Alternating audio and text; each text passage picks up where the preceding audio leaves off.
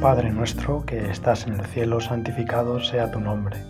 Venga a nosotros tu reino. Hágase tu voluntad en la tierra como en el cielo. Danos hoy nuestro pan de cada día. Perdona nuestras ofensas, como también nosotros perdonamos a los que nos ofenden. No nos dejes caer en la tentación y líbranos del mal. Amén.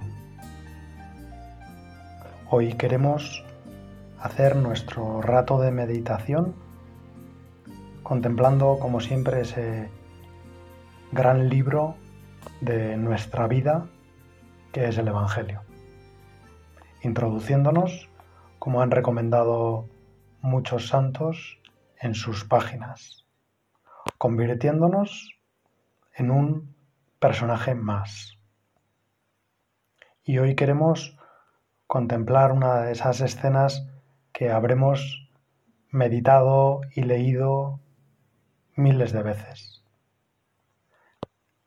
Fuera de las murallas de Jerusalén, poco después del mediodía, tres hombres habían sido crucificados sobre el monte Calvario. Nosotros queremos acercarnos a esa colina, una colina no muy alta, y contemplar esa escena, hacemos como siempre ayudados de la Virgen María. Le pedimos ahora que nos ayude a mirar aquella escena como ella la vio, con sus ojos, con su corazón lleno de amor y de dolor por lo que estaba sucediendo.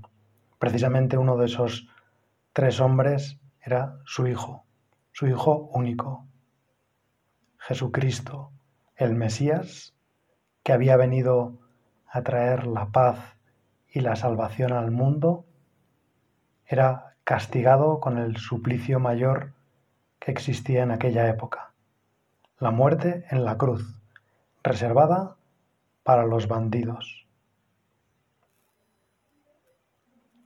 Hoy queremos, en nuestro rato de meditación, hablar con Jesús sobre algo muy íntimo de nuestra vida que es nuestra oración, nuestra capacidad de entablar una conversación con Jesús. Como dice la Sagrada Escritura de Moisés, de hablar con Dios cara a cara, como se habla con un amigo. Nosotros querríamos aprender, siempre estamos aprendiendo a orar a rezar, a hacer oración. Pero hoy querríamos, Señor, que tú, yo aquí, muy cerquita del sagrario, tú en tu casa o en el coche, o caminando al trabajo, o donde te llegue esta meditación, querríamos pedirte, Jesús, que nos enseñes a hacer oración, que nos enseñes a orar, como enseñaste a tus discípulos, que nos enseñes a conectar contigo, a encontrar la red y la conexión que llega llena de mensajes desde tu corazón al nuestro, a encontrarte en lo más profundo de nuestro corazón para poder decirte y contarte nuestras cosas y sobre todo para escucharte. Y por eso queremos mirar a esos dos hombres que están colgados junto a ti, en la cruz, en aquel primer Viernes Santo de la historia. Queremos mirar cómo se dirigen a ti, cómo entablan una conversación contigo para aprender nosotros también a hablar así, con esa confianza, con esa intimidad, con esa ilusión que se ve en el buen ladrón y trazando, tratando de evitar los reproches y la actitud del mal ladrón. El buen ladrón, con unas pocas palabras, decía San José María, robó el corazón a Cristo y se abrió las puertas del cielo. Y nosotros querríamos hacer una oración así, una oración que sea una palabra que roba el corazón a Jesús y nos hace vivir desde ahora, en este mismo instante en que cada uno estamos en nuestra casa, en el trabajo, de camino al trabajo, de vuelta del trabajo, junto al sagrario. Nos hace vivir desde ahora junto a Él, nos hace vivir desde ya en el cielo. Abre las puertas del cielo para que nuestra vida no tenga que esperar a su final. Jesús, yo quiero abrirme las puertas del cielo y quisiera decir esa palabra que te robe a ti el corazón. Acuérdate, Señor, de mí cuando estés en el paraíso.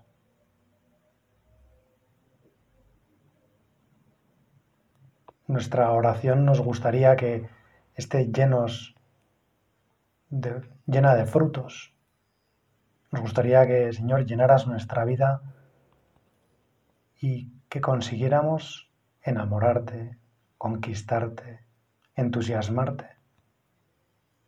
En el fondo, si vamos a ser un ladrón en este rato de oración, nos damos cuenta de que robar significa coger algo que no es nuestro, recibir algo que no se merece.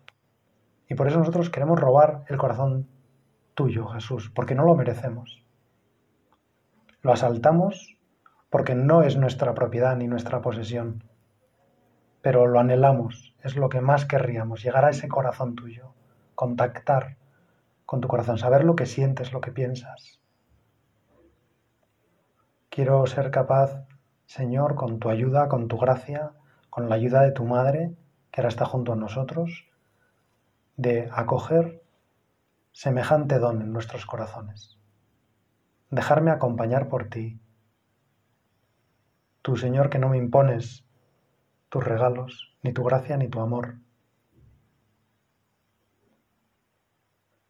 Junto a Dimas, que es el nombre que la tradición da a uno de los al ladrón bueno, contrasta el reproche de su compañero de tormentos, que le dice a Jesús, también podríamos decir, también hace oración, porque habla con Jesús, y le dice, ¿no eres tú el Mesías?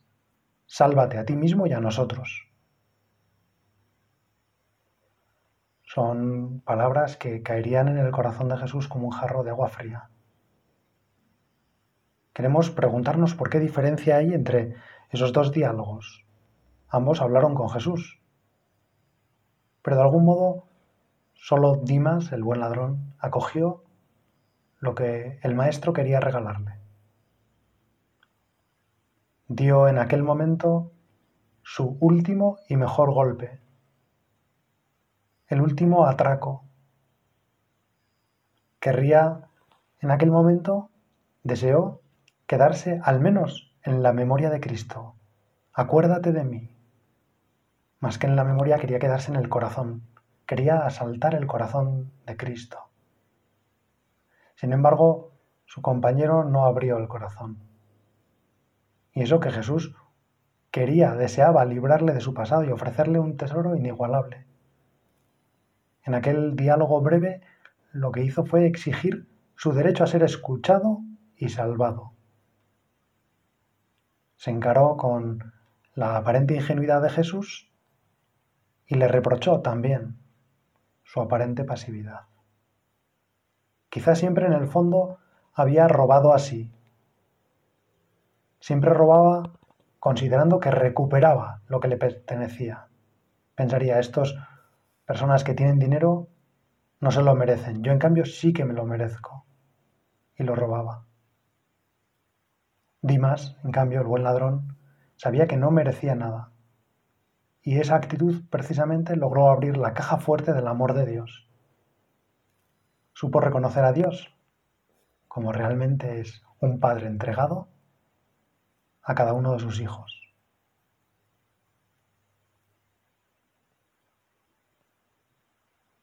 En el fondo, en esta escena, podemos aprender que Dios cuenta con nuestra libertad para hacernos felices. Dios no se impone. Dios solo entra en el corazón que le abre las puertas.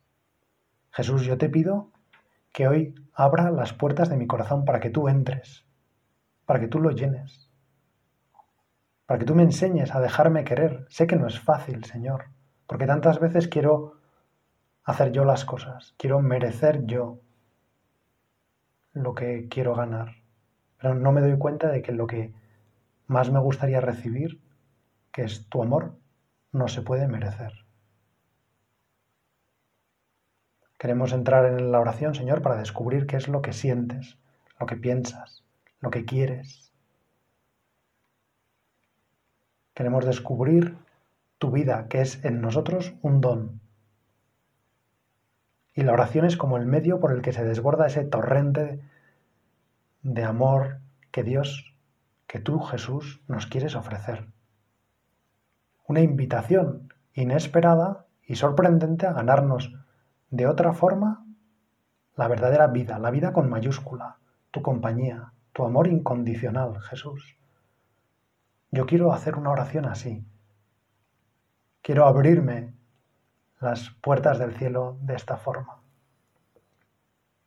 Y me doy cuenta que no va a ser obra mía, que la oración es un regalo. Por eso, Señor, qué bueno que empezamos nuestro rato de oración, nuestra meditación, pidiéndote tus dones. Danos hoy el pan nuestro de cada día, que eso se refiere a la Eucaristía, pero también a todos los dones que me das, Señor. Y uno de ellos, muy grande, es la oración.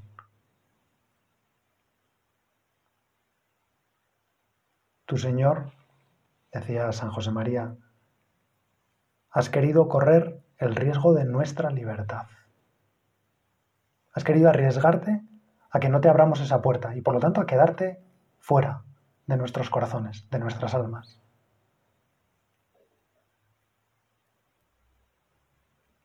Nosotros nos gustaría, para corresponder a ese riesgo que tú has corrido, Señor, para agradecértelo, querríamos correr también el riesgo de tu libertad. A veces tratamos de imponerte como el mal ladrón y tratamos de imponerte lo que tienes que hacer, cómo nos tienes que salvar, cómo nos tienes que ayudar, como dice, sálvate a ti mismo y a nosotros.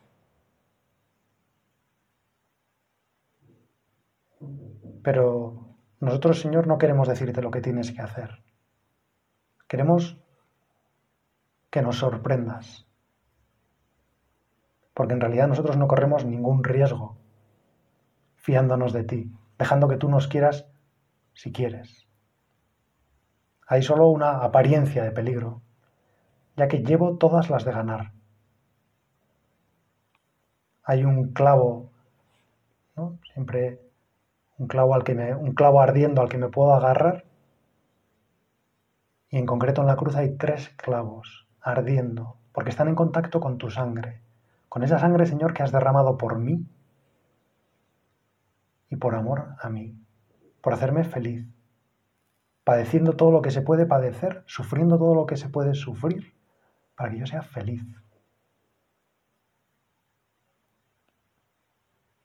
Y Señor, yo, aunque a veces lo haga tantas veces y todos los días y esta mañana y esta tarde, no quiero resistirme a tu voluntad. No quiero imponerme tu voluntad imponerte, perdón, Jesús, mi voluntad. Quiero hacer la tuya. Quiero aprender a cumplir la voluntad de Dios Padre como tú lo has hecho.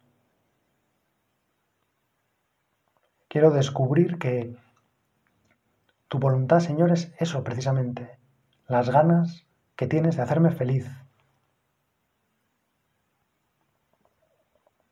Y quiero comprobar, Señor, que eso se hace realidad cada vez que me pides algo, que en realidad cada vez que me pides algo, lo que estás haciendo es ofrecerme un regalo, ofrecerme un don. No quiero ir a tu compañía a buscarte con las manos llenas de mis obras, sino quiero ir con las manos vacías para que tú puedas, Señor, llenarlas del mejor regalo Lo contaba en la homilía de Nochebuena el Papa, como un pastorcillo, cuando vinieron los ángeles y les anunciaron que había nacido Jesús, se contaba esta leyenda, que un pastorcillo no encontraba nada para llevar al portal de Belén. Y todo el mundo encontraba un queso, una oveja, un cordero, un abrigo de lana, una manta de lana, y él no encontraba nada que pudiera llevar a Jesús. Y al final, por no quedarse retrasado, se fue con todos. Y cuando llegó al portal de Belén, vio como todos, orgullosos, les daban sus regalos a, José y a María. Y la Virgen, que tenía al niño en brazos, mientras iba recibiendo todos los regalos, llegó un momento en que ya no le cabían la mano y no podía sostener a Jesús. Y entonces buscó a quién dejar a Jesús y encontró a este pastorcillo que tenía las manos vacías. Y este pastorcillo pudo pasarse aquella primera Nochebuena con el niño Jesús en sus brazos. Nosotros también queremos ir así a la oración. No tener miedo a ir a la oración con las manos vacías. Descubrir que, aunque mi vida es una vida como la del buen ladrón y la del mal ladrón, llena de pecado, llena de debilidad, llena de miserias, puedo desear que el final de mi vida sea feliz,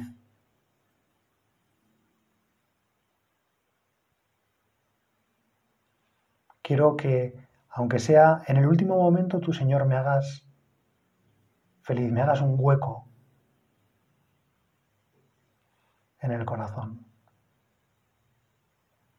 Me hagas un hueco en tu corazón y yo te haga todo el hueco que pueda en mi corazón. Quiero que me regales una vida diferente, más llena, más plena, más feliz y con sentido. Lo dice el Papa Francisco, rezando le abrimos la jugada a Él. Le damos lugar para que Él pueda actuar y pueda entrar y pueda vencer. Yo, Señor, quiero abrirte la jugada. Quiero pasarte el balón. Quiero hacer que tú cambies mi vida.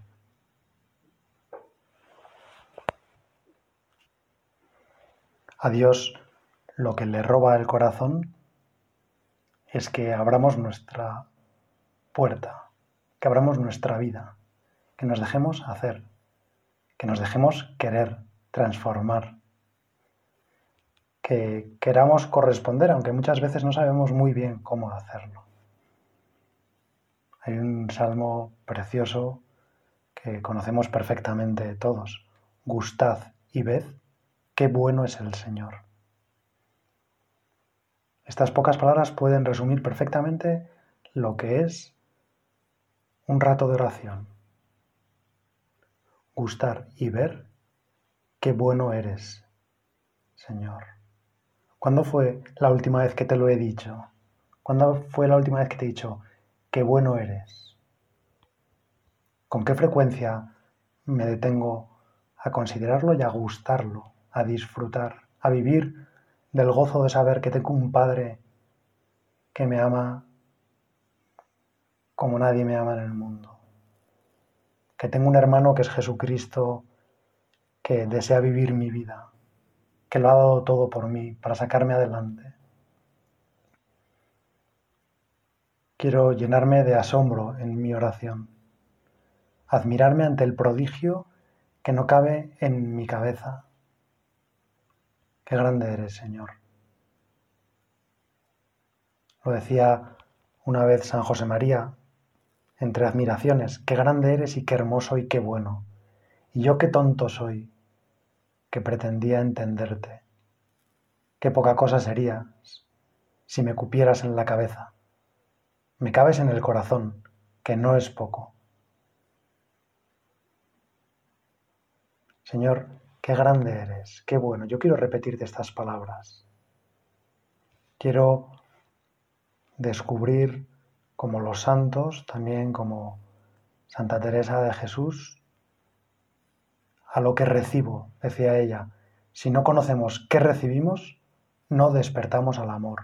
Señor, yo quiero despertarme del sueño, descubrir todo lo que recibo, todo lo que tú me estás regalando, toda la vida que tú me quieres regalar, que tú te quieres dejar robar. No es justo que yo reciba todo eso.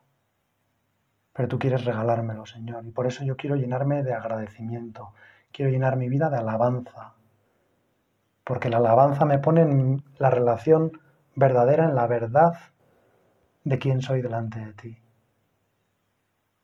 Un hijo pequeño que se quiere dejar querer, que no tiene nada, que no va al encuentro con su padre con nada en las manos, pero que lo recibe todo, que no le importa ser deudor, que no le importa deber cantidades ingentes, que no le importa pedir préstamos infinitos. Y abriendo la puerta, Señor, tú entablarás un diálogo conmigo cuando yo abro la puerta de la oración, que será muy diferente para cada uno. Hay infinitas formas de hacer oración. Hay infinitas formas de meditar, de profundizar, Señor, en el océano que es tu corazón y tu amor por mí, que es específico, que es por mí, que no es en general por todos los hombres, es Señor por mí. A veces lo haremos con un gesto, quizá poniéndonos de rodillas en nuestra habitación o delante del sagrario, otras veces sentados, otras veces mirando fijamente al sagrario, otras veces llevando una flor a un cuadro de la Virgen. Puede ser que nos gusten los gestos, que necesitemos demostrarle materialmente a Jesús que la puerta de nuestro corazón está abierta. Hay personas a las que un gesto les dice mucho más que mil palabras. Les gustaría tocar todo lo que se refiere a Dios. Disfrutarían sintiendo la brisa de la orilla del mar de Galilea. Y les gustaría llenar sus sentidos de contemplar los lugares que Jesús pisó y, y estar con Él. Pero hay infinitas formas, cada uno oramos a nuestra manera. Hay gente que le gusta más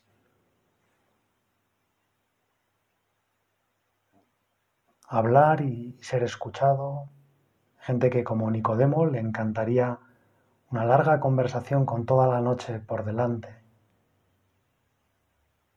donde poder escuchar tranquilamente al maestro, donde ninguno de los dos mirara el reloj, donde ninguno de los dos fuera distraído por nada, porque hay gente que necesita la atención plena de quienes están con él, ¿no? gente que a lo mejor a veces cuando tienen que rezar en el hora, en, en la capilla, en un oratorio, en una iglesia, y hay más gente, sienten que de algún modo a lo mejor Jesús no les escucha. Saben que no, que, es no es verdad, que Jesús escucha en cualquier lado el grito de sus hijos como si fuera lo único que hubiera en el mundo, pero necesitan también comprobar eso una y otra vez, que son los únicos, que Jesús no se distrae, que Jesús no coge el teléfono ni mira un WhatsApp cuando estoy hablando con él. Otros les puede pasar como a Natanael, aquel apóstol que se encontró con Jesús y que oyó de Jesús un gran piropo, unas, unas palabras impresionantes. Os aseguro, ahí tenéis a un israelita de verdad, en quien no hay engaño. Ahí tenéis a un hombre de una pieza, Y Natanael en ese momento descubrió que estaba ante el Mesías. En parte por lo que le dijo Jesús, de que le había visto debajo de la higuera, donde Natanael sabía que nadie le había visto, pero en parte también por estas palabras de admiración, porque descubrió que a Jesús le fascinaba cómo era Él. A lo mejor nosotros necesitamos eso, comprobar que a Jesús le fascinamos a pesar de nuestros múltiples errores, que nadie como Jesús conoce, pero que Él se impresiona con nuestra vida. Una vez me contaron que iba Juan Pablo II por la Castellana en su último viaje a Madrid y iba con el cardenal Rouco y con su secretario. Y en un momento determinado vio una pancarta que decía, Juan Pablo, amigo, flipamos contigo, algo muy de Madrid. ¿no? Al Papa le gustó aquello y le preguntó al cardenal, ¿qué significa flipamos? Y el cardenal le trató de explicar más o menos, bueno, santidad, quiere decir que los jóvenes están muy contentos, muy a gusto con usted. Y el Papa cuentan que le preguntó al cardenal, ¿yo puedo decir a los jóvenes que flipo con ellos?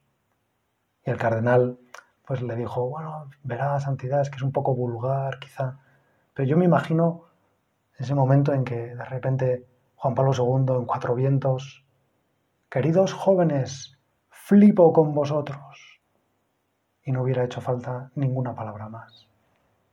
Pues eso nos lo está diciendo Dios todos los días. Dios está sorprendido con nosotros, alucina, se asombra, recibe cada muestra de cariño nuestro como si fuera lo mejor del mundo. Hay otras personas cuya oración quizá es más parecida a aquel momento en que Marta, la amiga de Jesús que vivía en Betania, se dedicaba a servirle, a preparar la cena. No lo a estas personas quizá les cuesta más eh, mantener un diálogo con Jesús, pero lo que les gusta es servir. Y a esas personas quizá su oración lo que les va bien es que se den cuenta de que Dios con su vida está haciendo mucho bien a muchas almas. Y pueden hacer en su oración lo que dice el Papa Francisco, que una oración buena es aquella que se llena de rostros y de nombres de personas concretas. Esas personas necesitan convencerse de que son corredentoras con todo lo que hacen. De hecho, Marta propició, hizo posible que María, su hermana, estuviera con Jesús, que escogiera la mejor parte. Y eso a Marta le encantaba dejar lo mejor para los demás. A Marta le bastaba saber que quienes le rodeaban eran felices.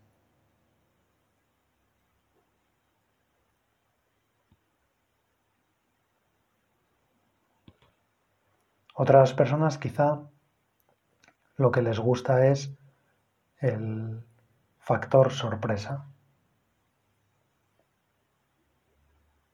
Es recordar fechas, ¿no? Hay gente que le encantan, por ejemplo, las fiestas, los aniversarios. Tengo un primo que eh, me contaba muchas veces un poco sorprendido que había tenido un problema con su novia, que ahora es su mujer, y están pues encantados y, se quieren un montón, porque ella, cuando llevaban unas semanas de novios, le dijo, es que hoy cumplimos pues siete meses o no sé cuántos, unos cuantos meses del día en que empezamos a salir y no me has dicho nada. Hay gente que lo que le gustan son los detalles, los, una cosa pequeñita que te has acordado, que has traído, que pues tendrán que encontrar la forma de hacerle regalos al Señor y sobre todo también recibir regalos del Señor. A veces pensamos que conocernos de verdad es identificar bien nuestros errores. Eso es verdad, pero no es toda la verdad. Conocer a fondo nuestro corazón y nuestros anhelos más íntimos es clave para poder, para poder escuchar a Dios, para dejarnos llenar por su amor. Lo que necesitamos es aprender a abrir la puerta. Y eso se lo vamos a pedir a la Virgen María. Ella fue testigo de cómo Jesús le dijo al buen ladrón, hoy estarás conmigo en el paraíso. Ese rato de oración fue fecundo como le pedimos a la Madre de Dios que haya sido el nuestro. Dios te salve María, llena eres de gracia, el Señor es contigo, bendita tú eres entre todas las mujeres, y bendito es el fruto de tu vientre Jesús. Santa María, Madre de Dios, ruega por nosotros pecadores, ahora y en la hora de nuestra muerte. Amén.